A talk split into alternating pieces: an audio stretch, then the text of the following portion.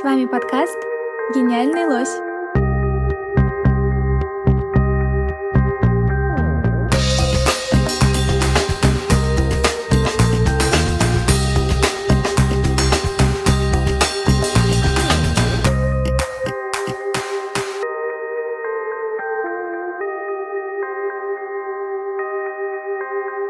Привет, это подкаст «Гениальный лось», и это новый выпуск нового сезона. Сегодня у нас в гостях Марина Власова. Она занимается организацией разных мероприятий для Пушкинского музея. Вообще, эта мысль записать такой выпуск пришла мне именно потому, что я люблю кураторскую мысль и смотреть на все, как это связано. А, поэтому мне стало интересно, как смотрят на музей те, кто собирает вот эти детальки и организовывают все конструкции, которые зрители потом получают в готовом виде. И благодаря ЕПТМ я вспомнила про фестивали «Пятница в Пушкинском» и разные мероприятия, которые у нас готовятся к выставкам. Собственно, нашла таким образом Марину. Всем привет! Марина, чем ты занимаешься в музее? Я в музее занимаюсь организацией всех некоммерческих мероприятий. То есть это какие-то акции, различные программы, фестивали, координация концертов, э, организация экскурсий. Э, иногда это бывает что-то совсем нестандартное, выходящее за какие-то привычные рамки мероприятий. То есть какие-то инициативы, которые появляются в музее, моя задача сделать так, чтобы они осуществились, получились, и чтобы на них пришли довольные, надеемся, посетители. А кто к тебе вообще обращается? Музей — это огромный организм, который существует за счет очень разных э, отделов. От этого появляется очень много разных инициатив. То есть это и кураторы, научное дело, и, естественно, вокруг всех выставок у нас строится программа мероприятий. Плюс есть какие-то постоянные мероприятия по типу фестиваля «Пятниц» в Пушкинском, который ежегодно проходит в Пушкинском музее. Также есть фестиваль «Декабрьские вечера», с организацией которого мы тоже помогаем. То есть есть определенный костяк мероприятий, которые происходят э, всегда, и какие-то вещи, которые появляются ситуативно. Чаще они привязаны к выставкам, но бывают случаи, что это что-то совсем обособленное. А с твоей точки зрения, какова роль публичных мероприятий? Вообще, зачем они нужны в музее? На мой взгляд, мероприятия нужны для того, чтобы показывать, что музей — это не только большой организм, но и живой организм, в котором действительно очень много жизни. И мы, находясь в музее, видим, сколько здесь всего происходит, а посетители могут не всегда осознавать. И для такой, можно сказать, для популяризации, мне кажется, очень важно проведение специальных событий которые привлекают разную аудиторию, новую аудиторию, что особенно ценно для нас, если получается такое сделать. Мне кажется, что мероприятия добавляют музею какой-то жизни, которая очень важна. Да, и в музее начинают появляться больше подростков, наверное, благодаря этим самым мероприятиям подростки в музее появляются, это очень радостно и всегда приятно работать с теми подростками, которые есть у нас в музее. Думаю, как все слушатели этого подкаста прекрасно знают направление Пушкинский ЮУ и клуб юных искусствоведов. Э, все мероприятия, связанные с подростками, мы обычно проводим совместно с ребятами, и из этого всегда получаются какие-то очень классные, интересные инициативы. И именно вот такие мероприятия, которые мы проводим с Пушкинским ЮМ, мне кажется, в них больше всего жизни, какой-то легкости. Они как появляются в музее, их проводят э, люди, которые действительно живут музеем, и мне кажется, это очень важно, потому что вообще самая важная, наверное, вещь в музее, которая существует, ну, помимо коллекции, такая эфемерная, это любовь. Потому что без любви к музею невозможно ничего. И мне кажется, только люди, которые искренне любят музей, могут э, делать в нем что-то действительно стоящее, важное, актуальное и интересное для всех. То есть у нас восприятие музея фактически меняется от вот этого вот античного храма Парфенона, который, в котором нужно тихо сидеть или тихо бродить по выставкам, становится чем-то живым, наполняется разными звуками. Например, визуальными, слуховыми сопровождениями. И как ты думаешь, они как влияют на посетителей? А, тут сложно ответить каким-то единым образом, как они влияют, потому что у нас, э, как я уже сказала, действительно большой музей, и к нам ходят очень и очень разные люди. Здорово, если на мероприятии получается затронуть э, те категории людей, которые у нас обычно ну, не так задействованы в музее. Здорово, если для них получается найти что-то интересное, какой-то формат, который в них тоже отзывается. И мероприятия действительно могут показать, что музей это не что-то такое закрытое, где ничего нельзя делать, ничего нельзя трогать. Но трогать экспонаты правда нельзя, но все равно мероприятие добавляет какой-то свободы. Мне кажется, музеи, которые можно не осознать, что оно существует, и позволяют взглянуть на какие-то даже привычные нам экспонаты под другим углом. То есть, условно, тот же Давид э, в итальянском дворике, знакомый всем образ, он может э, смотреться абсолютно по-разному, если ты просто проходишь мимо, за, мимо по залу, если ты пришел на экскурсию в этом зале и находишься статично, либо если ты сидишь на концерте в итальянском дворике. То есть э, здесь все начинает как-то под другим углом, можно находить постоянно что-то новое. Даже я сама, когда проходит мероприятие, бывает, просто хожу по залу, разглядываю в этот момент э, какие-то работы, нахожу что-то новое. И это тоже здорово. Мне кажется, мероприятия, они очень важны в том, что действительно каждый может найти что-то для себя, что он не видел раньше, даже если хорошо знаком с этим пространством. Вот этот э, другой угол зрения и, как вы сказали, про какое-то визуальное, слуховое сопровождение, оно тоже добавляет что-то новое, потому что вот действительно, придя на экскурсию или придя на концерт, ты получаешь абсолютно два разных формата опыта от посещения музея. И это тоже такой интересный, мне кажется, и важный формат. Ну вот в связи с концертами, э, я знаю, мы устраиваем фестиваль «Пятница в Пушкинском». В чем его вообще роль и как ты организовал? Фестиваль «Пятница в Пушкинском» проходит уже больше 10 лет на регулярной основе. Он проходит с октября по апрель. Э, то есть это два сезона до Нового года и после Нового года. На лето мы прерываемся. У фестиваля есть постоянный куратор Анна Генина, которая отвечает за экскурсионную, лекционную и концертную программу.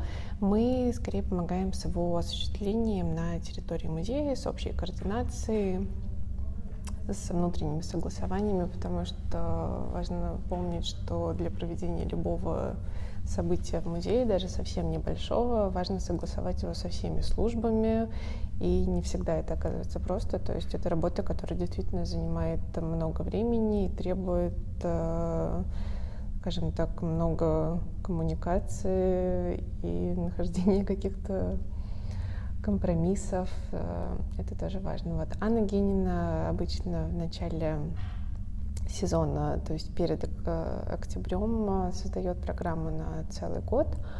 А, экскурсии основываются в основном на постоянной экспозиции, потому что одна из целей фестиваля «Пятница» в Пушкинском изначально была это именно повышение интереса к постоянной экспозиции, потому что Пушкинский все хорошо знают как э, музей наверное, не знаю, если я работаю в музее, наверное, все равно могу это сказать, от них из лучших выставок, которые проходят в этом городе. На пятнице в Пушкинском мы проводим всегда много экскурсий по постоянной экспозиции.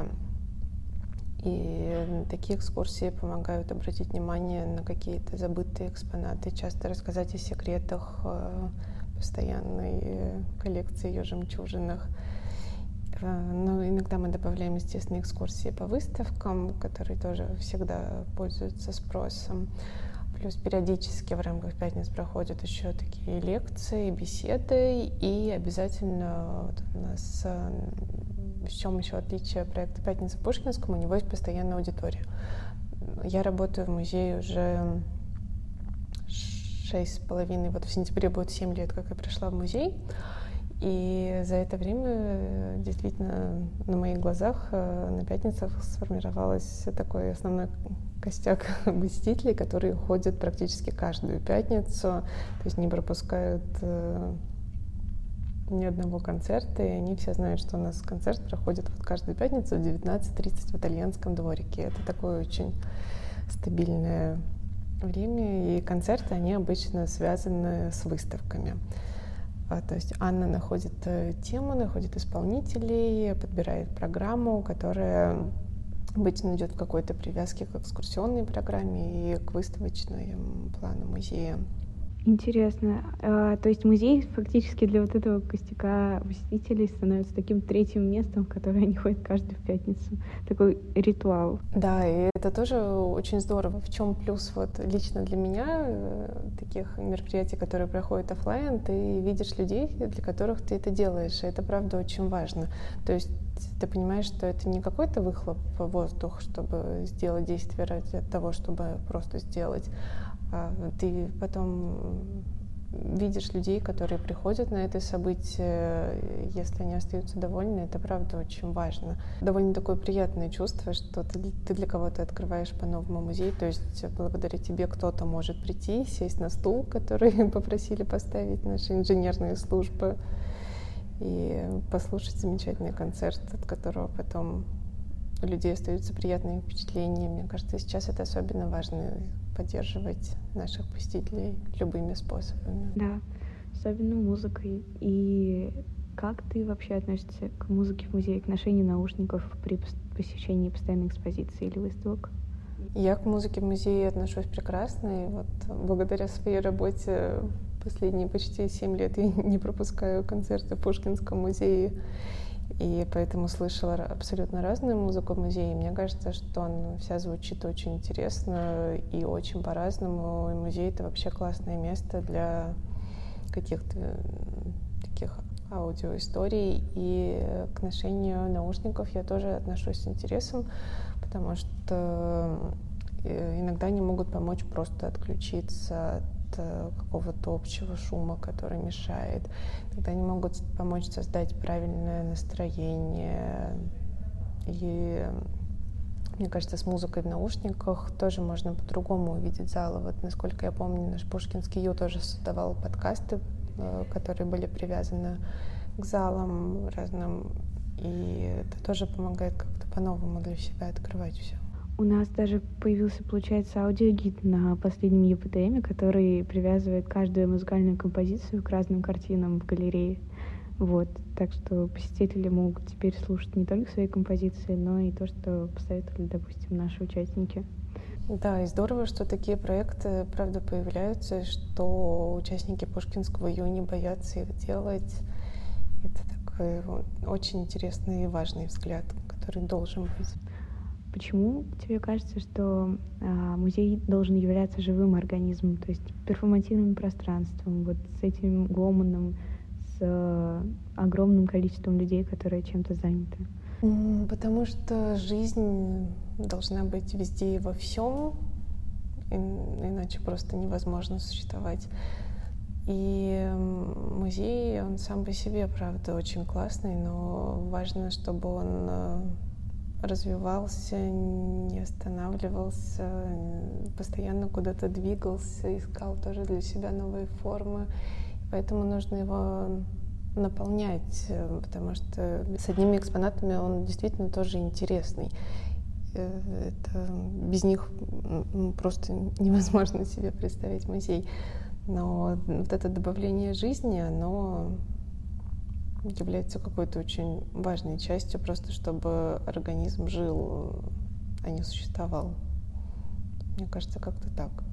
Ну, то есть роль зрителя тут тоже очень важна, и посетитель, который приходит в музей, он сталкивается с многообразием вот этой программы, людей, которых он, может быть, не видит за театральной сценой, и фактически начинает переосознавать вот это стоическое пространство.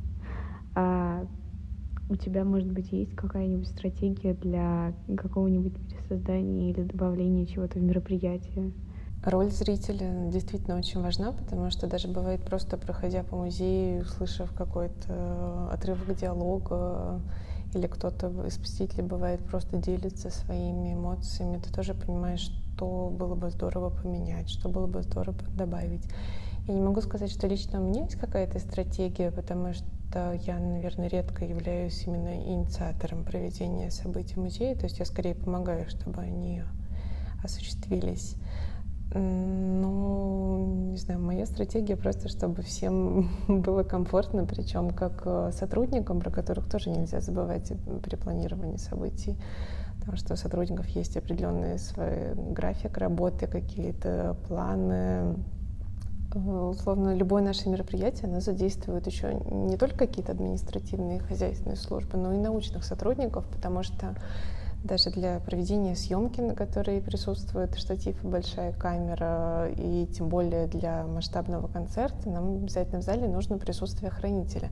И мы понимаем, что мы отрываем их от какой-то основной работы в фондах, поэтому здесь тоже нужно всегда находить компромиссы, стараться как-то искать удобное для всех время. Поэтому музей еще сложная площадка для проведения мероприятий из-за того, что он, мы всегда ограничены во времени монтажей и демонтажей. То есть мы всегда всех подрядчиков просим это делать очень быстро, чтобы никого не задерживать э, потому что как бы, условно установить дополнительное световое оборудование музея это не так просто, как на какой-то площадке, на которой ничего нет, потому что у нас для этого должны быть э, и хранители, и смотрители, и еще обязательно позовем на помощь электрика, грузчика. То есть это действительно очень много людей задействовано в том, чтобы, чтобы что-то происходило. И это очень важно отмечать людей, которые не видны на сцене, как вы сказали. Вот у нас недавно был, например, проект с «Золотой маской» театром, и мы делали спектакль «Человек за экспонатом», который был доступен на специальных планшетах. Можно было получать настойки радиогидов. И в этих планшетах э, были записаны истории смотрителей, кассиров, администраторов, то есть люди, которые очень много делают для музея, смотрителей, администраторов рабочий день там практически иногда по 12 часов, может быть. И э, люди в рамках этого такого мультимедийного спектакля «Променада» рассказывали какие-то свои личные истории о музее, о том, как они здесь живут. И спектакль помог обратить на них внимание как на личностей, которых тоже много лежит. Это очень здорово. А в связи с вот этим вопросом про лиц, которые находятся за экспонатом, у тебя, может быть, есть какие-нибудь забавные истории, связанные с э, посетителями и твоей работой? Забавные истории, не знаю, мне кажется, забавные истории происходят в музее каждый день, поэтому мне сложно, наверное, выделить что-то конкретное. Но, в общем, музей — это такая сплошная забава в каком-то смысле. Например, в прошлом году у нас э, было такое мероприятие из разряда необычных — мы в поддержку наших нидерландских коллег э, на один день э, в зале организовали барбершоп, позвали стилиста, который э, стриг посетителей в голландском зале. Вот это было на самом деле очень забавно, причем забавно не только видеть, э, что кого-то стригут перед картинами, но забавно наблюдать за реакцией посетителей, потому что реакции на мероприятии очень разные. Кто-то рад всему новому, а кто-то наоборот не хочет ничего дополнительного. Кого-то даже экскурсия может смущать, э, просят быть потише, ну, что уж говорить о каком большом концерте, и как люди реагируют на перекрытие залов. Это тоже очень важно, такие моменты регулировать. Потому что из-за того, что у нас очень разная публика в музее, мы получаем действительно очень разные отзывы, и при планировании любого события нужно быть очень осторожным во всех смыслах. То есть продумывать и как информационно это преподносится, и то, как это выглядит э, в жизни почему тогда, то есть эти люди, они нацелены больше на такую научную, академическую роль музея, да? Да, всегда есть люди, которые не готовы к чему-то новому, а хотят получать только привычный для себя опыт э, и в привычном формате. Для таких людей особенно сложно планировать события, но и в то же время особенно ценно, если получается их заинтересовать и, и чем-то увлечь. Но вы, получается, как такие борцы немножко со стереотипами о том, что вот музей не живой и организовываете такие популяризаторские мероприятия, нацеленные на новую аудиторию разных возрастов. Лично я для себя могу сказать, что да, потому что мне важно показывать, что музей живет. И я, то есть я даже часто обсуждаю с какими-то своими знакомыми и понимаю, что находясь здесь внутри музея, ты действительно чувствуешь себя иногда в каком-то отдельном мире, потому что он, правда, очень большой и объемный во всех смыслах этого слова. А люди, находящиеся вовне, они не всегда это улавливают. И замыкаясь здесь в музее, важно не забывать э, о том, что нужно еще рассказывать всем вокруг, сколько здесь всего происходит, потому что бывает, что в потоке ты настолько э, замыкаешься, что у тебя событие идет э, одно за одним, ты понимаешь, что внешние люди, они не совсем включены в процесс, Поэтому очень важно, чтобы все узнавали, приходили, интересовались, чтобы то, что мы делаем, получало какой-то отклик. Да, как будто бы вот этот поток информации, когда живешь в музее и постоянно работаешь, он очень ограничивает взаимодействие с э, другими людьми, получается, которые вне этой структуры находятся. Именно потому что они не видят этих мероприятий, и им сложно о них узнать. Поэтому популяризаторская деятельность, она очень важна, да? Да, популяризаторская, очевидно, важна, и важно еще правильно рассказывать. Э, тем как раз занимаются мои коллеги из пиара, SMM отдела, которые доносят информацию как раз до целевой аудитории. Здесь важен еще выбор аудитории, потому что те же концерты, они у нас могут быть разными. То есть «Пятница» Пушкинском — это такая более классическая чаще музыка, но бывают какие-то более современные концерты. Например, руководитель нашего музыкального отдела Юлия Исаковна Деклерк, она создает часто очень интересные программы, которые требуют э, приглашения специальной публики, потому что если на них приходит э, публика, привыкшая к такой очень классической музыке, то мы от нее можем получить тоже не те отзывы, которых мы ожидаем, а хочется, чтобы это как бы дошло до нужного человека. А вот если говорить еще про музыку, может быть, у тебя есть какая-нибудь композиция, которая ассоциируется с нашим музеем? Ну, я в особой, опять-таки, ситуации, потому что для меня музыка в музее звучит очень часто из-за того, что я просто нахожусь на всех концертах. Если говорить э, про одну композицию. Музей вообще, в принципе, очень идет музыка, то есть как она звучит, и особенно как это звучит в пустом музее. Я больше люблю, естественно, концерты, которые проходят в закрытом музее, потому что в плане акустики у нас очень неожиданный итальянский дворик, где чаще всего проходят концерты, э, потому что у нас только декабрьские вечера обычно проходят в белом зале, там строится специальная сцена, надеюсь, это сейчас снова будет проходить в итальянском дворике такая акустика, что она расползается абсолютно по разным уголкам, везде ты слышишь по-разному. И э, разная музыка, она действительно создает разное настроение для музея, и приходя на разные концерты, ты можешь получать разный опыт, просто находясь в одном зале, это тоже очень интересно. Если выбирать какую-то одну композицию, одно произведение, то это могла бы быть «Весна священная Стравинского».